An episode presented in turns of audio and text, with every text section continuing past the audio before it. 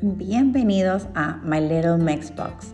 En esta cajita vamos a hablar de las ansiedades, la importancia de las rutinas, los ejercicios y el buen comer, entre otros puntos importantes durante tiempos inciertos.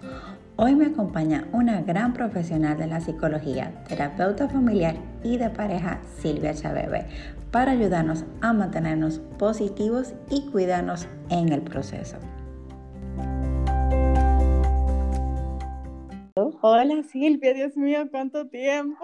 ¿Cómo estás? Bien, mira, de verdad para mí es un honor eh, tenerte y que tú aceptaras estar en estos podcasts. Pero claro que sí. Porque siempre te he admirado, desde antes siempre eh, te seguía por tu Instagram, que es súper lindo, siempre lo has cuidado. Ay, gracias, gracias. Eso es lo que yo trato siempre de ser auténtica, de ser yo. Yo siempre digo que para tú conectar con los demás, tú tienes que ser quien tú realmente eres, tú sabes, porque el sol brilla para todos.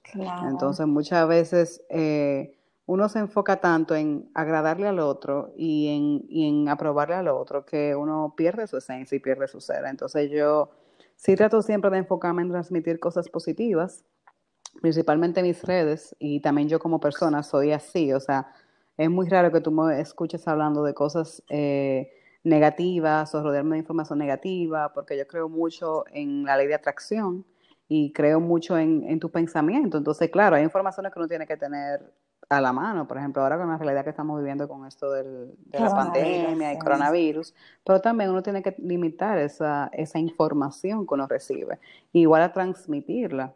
Obviamente ahora hay mucho hecho con eh, muchos eh, issues con esto de, de las noticias falsas y demás cosas que se están propagando. Entonces yo siempre he utilizado mis plataformas eh, para transmitir lo positivo. Claro, no es un mundo ideal, obviamente no todo es positivo, pero yo siempre trato de eso, como de que cuando tú visites mis redes, me visites a mí, eh, me conozcas a mí también como persona, o sea, como Silvia, como quien yo soy, eh, que te sientes en un lugar de paz y que realmente sea un lugar como para tú desahogarte o sentirte tranquilo y no realmente cargar más con cosas negativas, porque yo creo que uno mismo ya es bastante negativo con uno mismo y uno es su mejor amigo y su peor enemigo al mismo tiempo. Entonces, uno tiene que, también tratar de, ser luz para los demás, eh, porque a veces uno, hasta uno mismo, en su día es más oscuro, uno mismo, como que cuando trata de hacerlo para los demás, también uno mismo logra como sacar esa luz para uno. Esto es sin empezar el podcast y ya están viendo, o sea, todo lo que vamos a poder estar encontrando en el día de hoy, que de verdad es eso. Por eso fue justamente que me comuniqué con Silvia y le dije, oye, me interesa que seas tú y que sea contigo, porque el tema de hoy que quiero estar tratando es el positivismo en tiempo de coronavirus. ¿Y quién mejor que una persona que de por sí lo vive brotando y que cree en esto fielmente. Entonces, mantenernos positivos ante, como tú dices, esto que estamos viviendo, que es algo que no podemos ni controlar, que no es algo que mm. nosotros mismos podemos decir como que, ok, ya, hasta mañana vamos a hacer esto, ¿no? O sea, eso es algo incontrolable y que no sabemos hasta cuándo.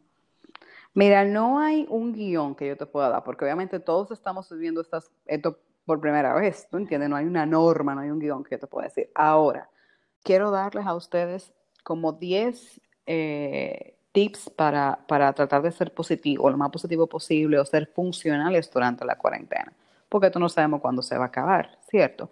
Y entender que, que uno no va a volver a la misma vida de antes, va a ser mejor, para mí va a ser mejor porque uno va a apreciar más, más las pequeñas cosas que dábamos por sentado.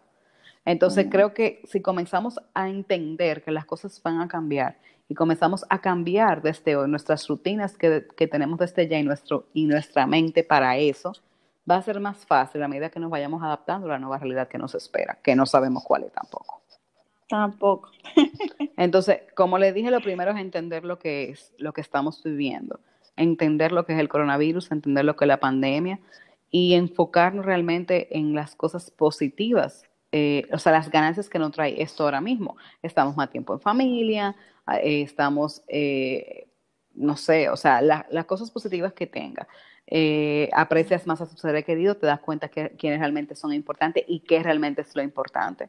Que tal vez un abrazo es mucho más importante que, que una cuenta bancaria, tal vez hablar con alguien, esa persona que tú das por sentado que te das cuenta que te hace falta.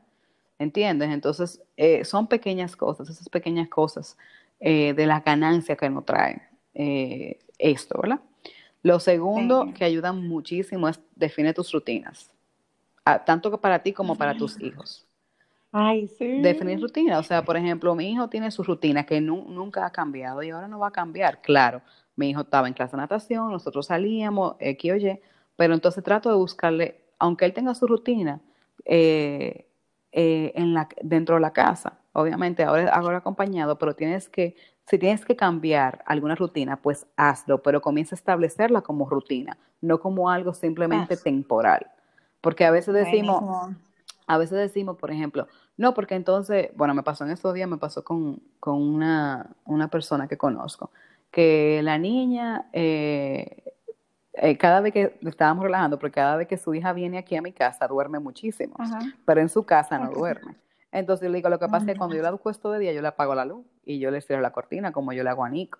Y ella dice, no, lo que pasa es que después se me confunde, porque cuando estemos en la calle, entonces no se va a querer dormir. Y yo, pero tú no sabes cuándo van a salir a la calle. O sea, tú no puedes enfocarte ahora en algo de que si cuando pase más adelante no lo vas a poder controlar. Tú tienes que enfocarte ahora mismo en lo que tú puedes hacer ahora, en lo que te, en lo que te beneficia ahora.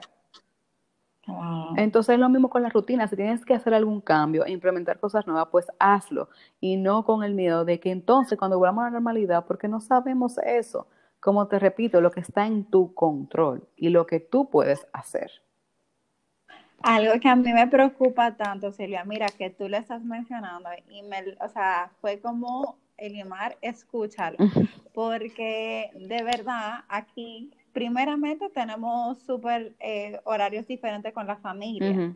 Entonces, eh, por hablar con la familia y poder estar, seguir conectados y estar despiertos, cuando ellos están despiertos, hemos cambiado nuestra rutina, yo y mis hijos. Entonces, a esta hora, aquí son las 1 y 26 de la mañana y nosotros estamos como si fueran las 3 de la tarde para nosotros.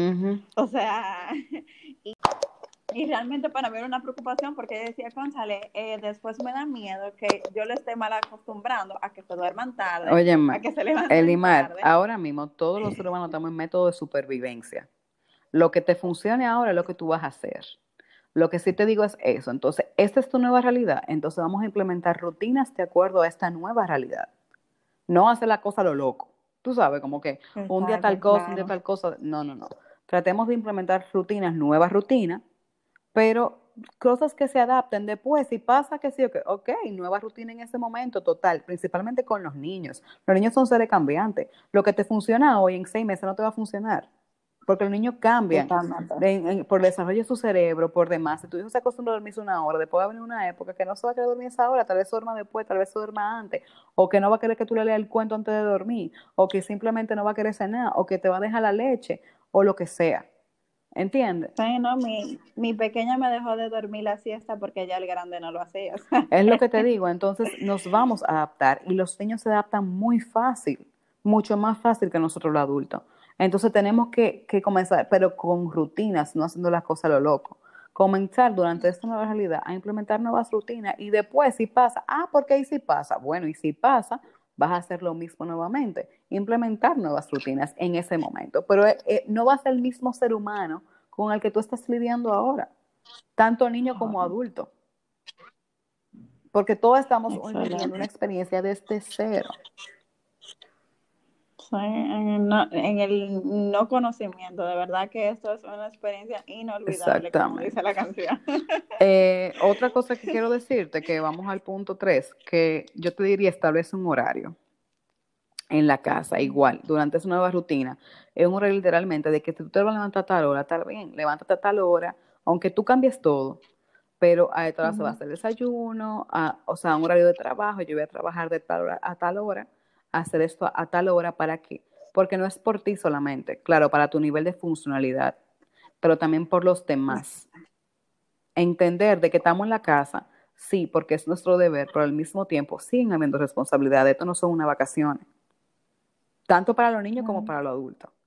Un horario de, así mismo, por ejemplo, el niño con el colegio, tú tienes un horario, por ejemplo, en el caso de, de, Derek, de tu niño, un horario, ok, de 10 de la mañana o de 10 y media de la mañana a 11 de la mañana, lo que sea, esto es tu horario de hacer tarea, esto es tu horario de, de lo que sea, por ejemplo, o uno mismo también, cuando uno se levanta. Ah, yo me voy a levantar, normalmente yo me levanto, la, mi media es de levantarme a las 9 de la mañana, ok, a esa hora eh, voy a hacer las cosas. O sea, con tu misma rutina, pero implementando también un horario. Así mismo un horario de ocio, un horario para estar con tus hijos. Porque mira que está pasando mucho ahora mismo. Estamos en casa con nuestros hijos, físicamente, pero no emocionalmente. Porque estamos trenados, estamos agotados. Tenemos el cerebro también trabajando al mismo tiempo de, de querer tener la necesidad de nuestros hijos, tanto emocionales como fisiológicas, ¿entiendes? De que tienen que comer, de que tienen que hacer mil cosas. Entonces, eso te ayuda a establecer un horario de que si tú dices que tú vas a terminar a las 5 de la tarde, de 5 a 6 antes de tú hacer la cena, le vas a dedicar una hora a tus hijos como tú lo hacías antes, pues es lo mismo. Entonces, no es que es un, un horario rajatabla que no puede ser variable, porque también tú lo puedes modificar de acuerdo a tu realidad, pero eso ayuda.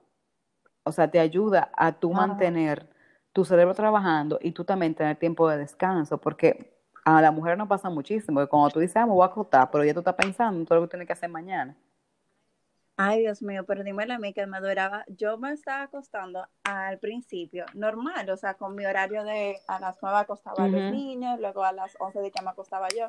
Y acostada yo, me ponía a pensar en todas las ideas que me venían a la cabeza, yo en la cama, y yo, ay, miren, pues mañana puedo hacer eso. Y y no dormía. O sea, a mí me daban hasta las 3 y 4 de la mañana, yo acostada y sin el celular. Y yo me levantaba ya porque decía, no, para qué es, es que no voy, no voy a dormir. O sea, déjame levantarme y hacer algo con mi tiempo. Y ahí fue. El punto 4 que te puedo decir, de evitar la monotonía. O sea, uno tiene, por ejemplo, ahora mismo yo sigo muchísima cuenta de do it yourself en la casa, con los niños, como cosas que hacer.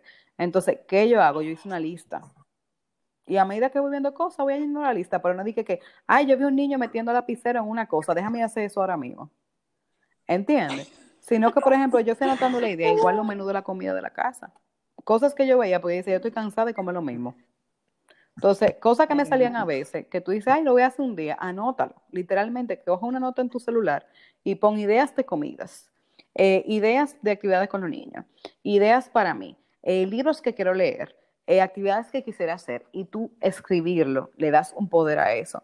¿Por qué? Porque después tú estás, que ¿qué se va a comer hoy? Tú vas ahí simplemente a esa lista y dices, ay, mira, hoy podemos comer taco, que tenemos mucho que no comemos taco y tenemos los ingredientes. Eh, ¿Qué voy a hacer mañana con los niños? Ay, Dios mío, ¿qué se va a hacer mañana en esta casa? ¿Qué sé yo? que Ay, yo tengo actividades. Ah, pero mira, eh, hay una cosa de ese pulpito con los rollos de papel de cartón.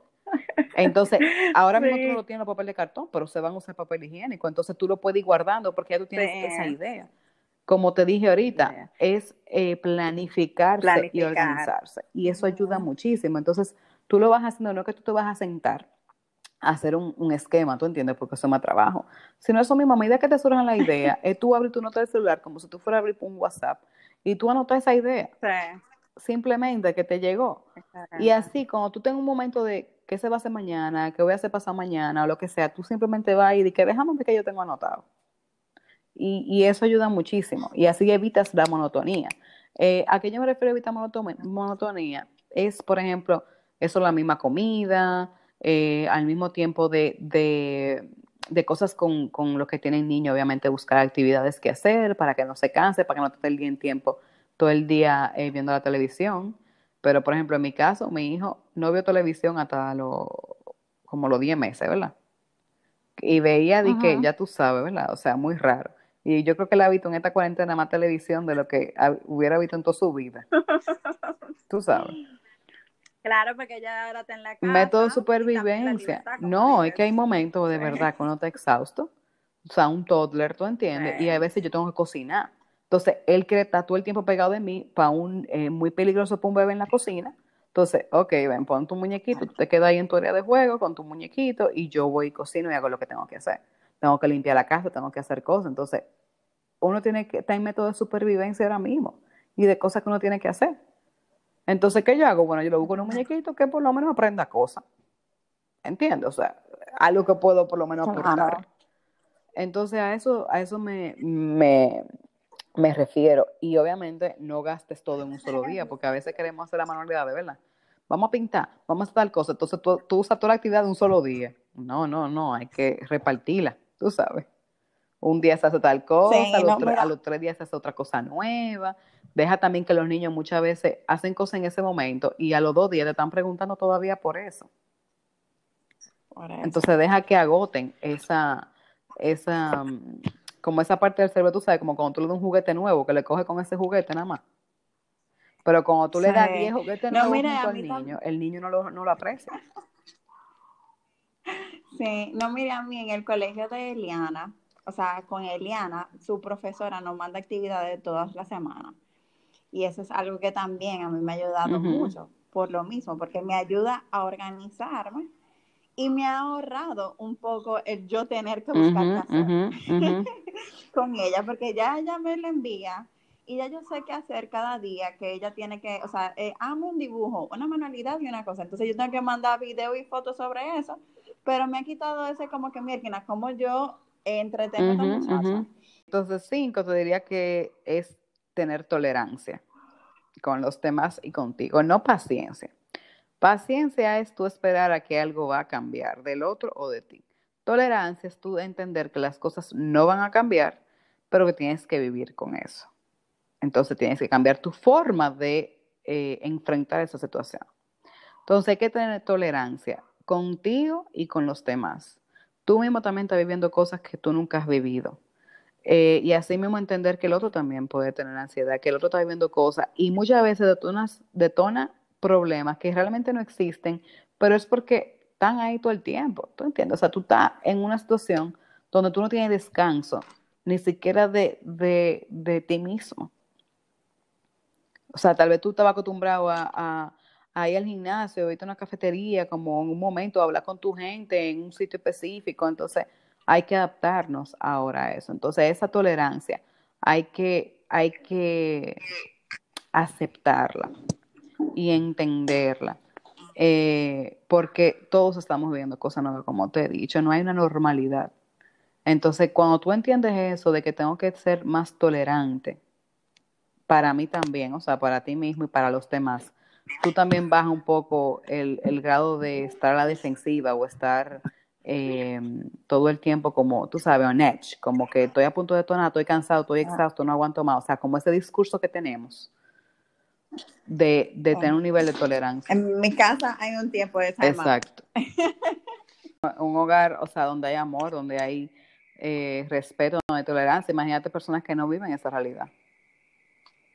¿Entiendes? Entonces, a nivel de tolerancia que, tienes que tener también para, qué sé yo, o sea, si tú estás tal vez, principalmente en cuarentena, estás conviviendo con personas que tú normalmente no convives, también uno tiene que tener tolerancia hacia eso pero es lo mismo, vamos a lo mismo de, pues, una, no hay normalidad es, y no sabemos lo que va a pasar después. Entonces, hay que adaptarse. En vez de centrarnos en que yo estoy cansado, estoy agotado, quiero volver a mi vida de antes, ¿cuándo se va a acabar esto? Nada de eso lo podemos controlar.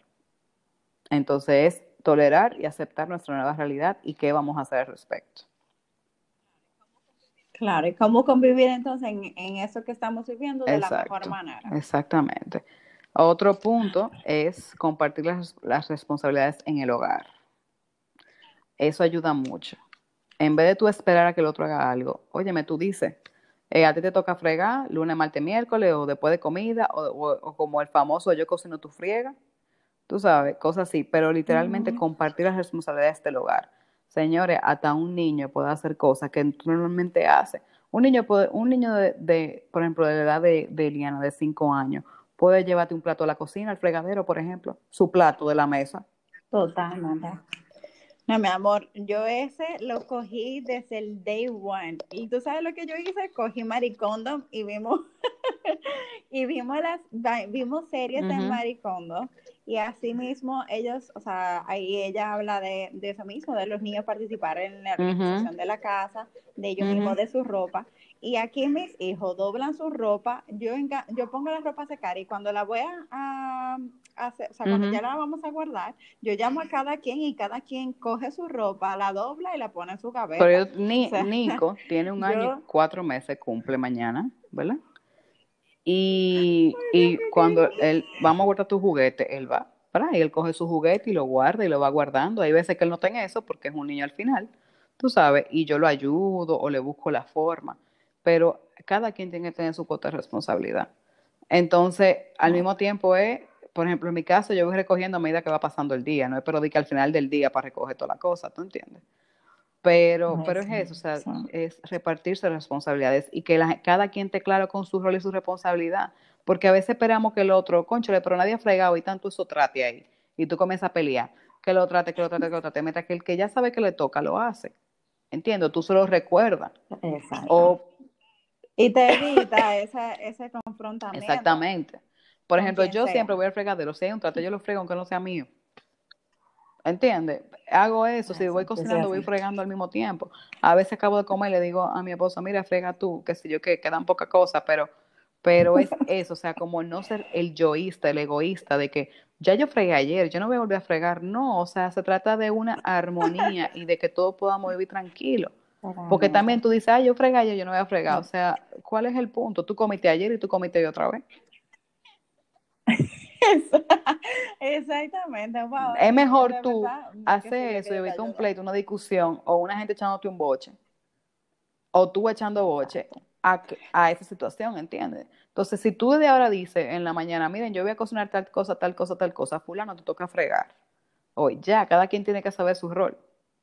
Otro punto importante es ejercitarse o meditar, mantenerse ocupado, como yo te dije, o sea, mantener el cuerpo y la mente ocupado tú sabes que la vitamina D es algo muy importante en, el ser humano. Nosotros necesitamos el sol, necesitamos esa vitamina, eso nos da energía, nos da estabilidad, nos da armonía. Entonces, si estamos trancados, muchas personas no tienen ni siquiera balcones, ¿entiendes? O sea, donde tú puedas recibir eh, luz, tú estás acostumbrado a salir. Entonces, párate en tu ventana, aunque sea con un café, a recibir brisa, en un momento del, del sol, ejercítate por lo menos, quema esa caloría tú viendo un video o lo que sea, o meditas, lo tuyo es meditar, estar tranquilo, hacer yoga, lo que sea, pero tienes que tratar de, canalizar esta ansiedad, esta ira, estos pensamientos a través de una actividad física eh, o emocional. Tú sabes, como te digo, de mantenerte ocupado, mantenerte ocupado todo el tiempo. Claro. Oye, yo, ah, yo soy muy activa. O sea, que yo soy súper, hiper pro de que de verdad, aunque tenga en su casa con, con poco o mucho, de verdad es muy importante el mantenerse activo, porque es que llena eso de una energía diferente. Y ahora que antes teníamos la excusa de no tener tiempo y ahora lo tenemos, o sea que también se, es bueno empezar esa rutina así de poco a poco claro que en la casa. Y de ahí vamos a lo que es el punto 8, que es alimentarte lo mejor que tú puedas. Ahora mismo relajamos mucho, tú sabes, de que, de que estamos comida chatarra, lo cual es verdad, porque tú estás en tu casa. Y no es que no te lo como un día, ¿entiendes? O lo que sea, pero trata de igual, de mantener tu rutina de comer saludable. ¿Por qué? Porque no es porque tú vayas a engordar o por esto, sino la alimentación tiene mucho que ver con nuestra energía del cuerpo. Cómo comemos y lo que comemos influye grandemente. Entonces, si tú todo el tiempo te la pasas comiendo comida chatarra, eso te, te achocha más, ¿tú entiendes? O sea, Ay, totalmente. Y, malos azúcares. Exacto, entonces, claro, no es, que, no es que no te lo vas a comer, tú lo puedes comer, puedes tal vez comer un poco más de lo que tú normalmente comes, pero trata de mantenerte eh, con, alimentándote lo mejor, lo mejor que tú puedas, con las herramientas que tú tengas. Incluso eso ayuda muchísimo a crear nuevas recetas, que por eso ahora todo el mundo es chef, tú sabes. Eh, ah, yo que no cocinaba, yo te sí, porque tú te casada con un chef, ¿verdad? Gracias a Dios, porque si no. Entonces, eh, de eso se trata, o sea, también alimentarte. ¿Por qué? Porque cuidar de ti, cuidar de tu familia también. Entonces, ¿cómo tú quieres que tu hijo eh, normalmente se meriende, meriende, con una fruta en la tarde, cuando, normalmente cuando tú meriendas con chocolate, con paleta, con helado? Entonces, estamos copiando. Entonces, a veces no, tú tienes que merendar fruta. pero ahí está el ejemplo dando cátedra. Claro, ahí vamos viendo con, con, lo que es el ejemplo. Claro, si un día te lo quieres comer, o sea, te lo comes, ¿entiendes? Por ejemplo, eh, yo ahora compro unos helados ahí, yo no soy heladera para nada. A mí no me gusta el helado. Y yo compré unos helados que me gustaron y a Nico le hizo unos, unos helados especiales, como de su yogur, se lo metí en el freezer. ¿Qué pasa? Cuando yo me como un helado, yo le doy a él un helado. Porque para que no me venga a pedir del mío, que yo sé que él no lo puede comer. Pero ya, tú entiendes, al mismo tiempo yo me he ayudado a mí a que, por ejemplo, ah, yo me como un helado hoy, ah, voy a comer otro helado mañana. Yo digo, concho, es que ya Nico comió helado. Entonces, si ya Nico comió helado, yo no puedo mañana darle otro helado también. Exacto, y es verdad. O sea, hasta uno mismo se controla porque ahí uno tiene más conciencia de lo que tú estás comiendo. Y eso es, eso yo digo que también es una ventaja en este tiempo de esta cuarentena, que yo digo que tenemos una ventaja y una quizá no, no tan ventaja, pero que las personas que tienen hijos están viviendo, viviendo eso de una manera también muy distinta. A las personas que están solas o que están viviendo esto con roommates o que están viviendo esto con sin niños, con un perrito que lo están viviendo de esa manera, porque no, no tienen quién lo controla, cómo controlarse, pero nosotros que somos padres, como que le estamos calculando también eso, es como que miren así, si yo hoy hago esto mañana, o sea, como si hoy le doy pizza, mañana no puedo darle pizza de nuevo, mañana tengo que hacer otra cosa, pero si fuera como un boom, me digas que todos los días como pizza, me Exactamente, no, uno mismo, uno come con chulata una galletita, un casabe ahí que uno encuentra y ya pero no piensa de que, hay que tengo que alimentar tiene que ser un alimento que por lo menos si desayuno con fle no lo puedo dar de cena con fle. Tú sabes, entonces uno realmente la busca. No, pues eso de verdad de la alimentación es muy importante, porque como tú dices, que eso, de eso se llena la energía del cuerpo. Y realmente ahora que uno está encerrado, eh, claro, como dice, darse todo, darse gustos no está mal para nada. Y más ahora que uno tiene el tiempo para hacer todos los gustos, pero también tener conciencia de que, conchale, va a llegar un momento que vamos a salir de esto y que cómo tú quieres salir de esto, si, si con toda la libra del mundo o diciendo, ok, disfruté, pero también... Claro, cuidando tu salud, que es lo importante, porque imagínate tú, si tú te pones mala por cualquier cosa que te dé, que te cayó mal algo, o sea, también al mismo tiempo, tú estás tú estás contribuyendo a, hacer un caos en el sistema de salud, ¿entiendes? Entonces, no es solamente tomar la medida de precaución de, higiene y de lavarte la mano y de qué sé yo, que sino también de tu alimentación y de tu salud mental. Eh, de ahí pasamos al, al 9, que se trata simplemente de ser empático y solidario también con los demás. Ay, Dios mío, más lindo ese, más, ese es el que más, bueno, no el que más, porque el del 2, del 3 me ha encantado, pero Sí, creo en Claro, porque a veces nos enfocamos solamente en nosotros, en lo que en lo que nosotros tenemos que hacer, en lo, que como yo me siento y como yo tengo que hacer, también tú tienes que pensar en el otro, como yo te dije eso ahorita relajándote del fregado. ¿Entiendes? O sea, no es que, no, porque yo fregué ayer, que sí, que sí, cuánto, sí, pero tal vez tú cocinas todos los días, o tu mamá cocina todos los días, o quien sea que cocina todos los días, entonces también hay que ser un poco empático con el otro y entender también que el otro está viviendo situaciones y que, y que el otro también tiene sus emociones que muchas veces no te lo dicen para cuidarte a ti, para no contribuir. Entonces, tratemos de ser un poquitico, por lo menos yo digo que una vez al día, tú te enfoques en hacer una misión que tú digas, yo hoy cumplí con, por lo menos ser un poco más empático y solidario con esta misión. Y tener conciencia al respecto, no echárselo en la cara al otro, porque no se trata de, de lo que el otro vea, sino de ti y de tú por lo menos entender que tú contribuiste un poco y hiciste tu granito de arena sin que te, sin que te peleen y sin tú tener que pelear.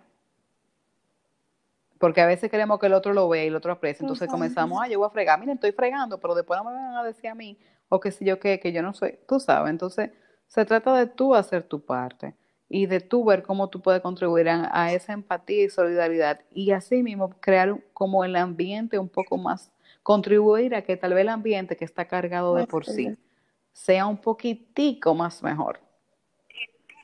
Simplemente porque tú hoy hiciste algo que contribuyó a eso. Yo estoy casi llorando, Silvia, contigo aquí, de verdad. O sea, es que eso, no, óyeme, que de verdad uno está encerrado y tienes estos días que a veces, óyeme, y más las mujeres somos hormonales mensualmente. Entonces, a veces más este encierro, no, todo como que se extrema. O sea, uno no sabe ni cómo controlar los pensamientos. Y uno mismo, o sea, por lo menos, por, lo menos a mí me ha pasado que justamente, o sea, en esta cuarentena me tocó y llegó un momento que yo dije, oye, Melimar, ¿qué carajo te sucede? O sea, para, porque tu actitud normal, o sea, en otro momento, en otra ocasión de tu, tu vida, no sería esta. O sea, que relájate, eh, como tú dijiste ahorita, date un baño, eh, ponte a bailar música, a lo que sea, para mejorar tu bienestar mental y emocional de nuevo y volver a tu neutro mode y poder realmente dar a la situación que esté presentándose, porque vamos a decir, por lo menos en mi caso, mi pareja está lejos. Entonces, eh, todas las situaciones que nosotros vivimos como pareja o cosas de la familia se viven por WhatsApp. Entonces, eh, yo creo que a veces, bueno, o siempre, es mucho más fácil discutir con una gente, más por el celular, porque tú ni le estás viendo la cara. Entonces, eh, esto de la empatía es totalmente algo que nosotros como, él ya tiene un año y medio fuera de la, de la casa trabajando en Abu Dhabi y es algo de lo cual nosotros hemos trabajado mucho de la empatía por lo mismo, porque es que yo no estoy donde él está, ni él está donde yo estoy. Y yo tengo que estar atendiendo a los dos niños, yo sola, más la casa, más todas las cosas que de por sí yo tengo de, lo mío personal. Y yo sé que él también, porque él su horario es para el colmo diferente al de nosotros, él tiene o sea, el horario adelantado y la empatía ha sido algo sumamente importante, básica, para que eh, funcionen las cosas. Porque... Eh, y de ahí vamos al último, que es mantener tus contactos con las personas que tú quieres, mantener cercanía, aunque sea a distancia. Hoy en día, obviamente, tenemos las herramientas eh, a nuestra disposición. O sea, obviamente, tú estás ahora mismo en Barcelona y yo estoy en Dominicana, tú sabes. Y eso, y hablar con tus seres queridos, Tú con tu y yo todavía con frío. Eh, tratar de, mantener tus contactos. Y yo, yo te diría que tal vez acercarte a personas que te has alejado a través del tiempo, esa persona que a veces tú piensas, en qué tal es fulano de tal, escríbele, porque total, todo el mundo va a estar en lo, mismo que tú, que no va a estar haciendo nada. Entonces, ahora es el momento de tú ponerte al día o de tal vez sanar relaciones o tal vez cerrar capítulos. Yo diría como que mantente a tu persona cerca, más cerca, pero así mismo tal vez te puedas acercar a personas eh, que, que, tal vez quieras o que, o que estés pensando o, hacer nuevas relaciones también a través de nuevas plataformas. O sea, siempre hay, hay, hay, o sea, la oportunidad está ahora mismo porque a veces uno dice de que, Ay, que yo no voy a llamar fulano para molestarlo porque va a pensar que tal vez, tú sabes, ahora mismo todo está igual que tú. Entonces, ahora es el momento de lo que tú quieres hacer, Claro que sí. de reconectar. Entonces, creo que, en esos 10 puntos resumimos eh, el cómo poderse mantener positivo y tener un poco de salud mental, ¿cierto? Claro, no, de verdad, gracias eh, Silvia por compartir estos 10 puntos con nosotros, de no solo mantenernos positivos, diría yo, para también sacar lo mejor de esta situación que estamos viviendo porque es simplemente con lo de, ser empático, crear las rutinas, sea para cada eh, persona en su caso específico, o sea, lo van a, acoplar, ¿sabes? Entonces, esto es algo que podrá usar cualquier persona en la situación que se encuentre y tratar de con esas herramientas sacar lo mejor posible de lo que están viviendo, porque yo creo realmente que en el poder divino esto está sucediendo con un gran propósito. Eh, para cada uno en la situación que estamos viviendo. Si tú estás en, o sea, donde tú estás, tenías que estar. Y es para sacar algo muy positivo en cada uno de nosotros. O sea, a nosotros nos va a ser bastante fuerte esta situación. Y como tú dijiste, tenemos mucha fe de que cuando salgamos de esta, vamos a salir mejor el ser humano, apreciando muchísimo más las cositas pequeñas y esperar lo mejor de cada Así después del coronavirus. Eh, realmente es eso, o sea, eso es lo que tenemos en nuestra disposición y en nuestro control ahora mismo. Eh, de nada nos sirve asumir un papel, diría yo, de, de víctima durante esta nueva realidad que tenemos. Más bien es mejor asumir un papel de responsable de nuestras vidas. Incluso hoy estaba hablando con una colega al respecto de eso. Y, y, quiero cerrar con eso, o sea, ¿qué te hace diferente de ser una víctima a ser una persona responsable?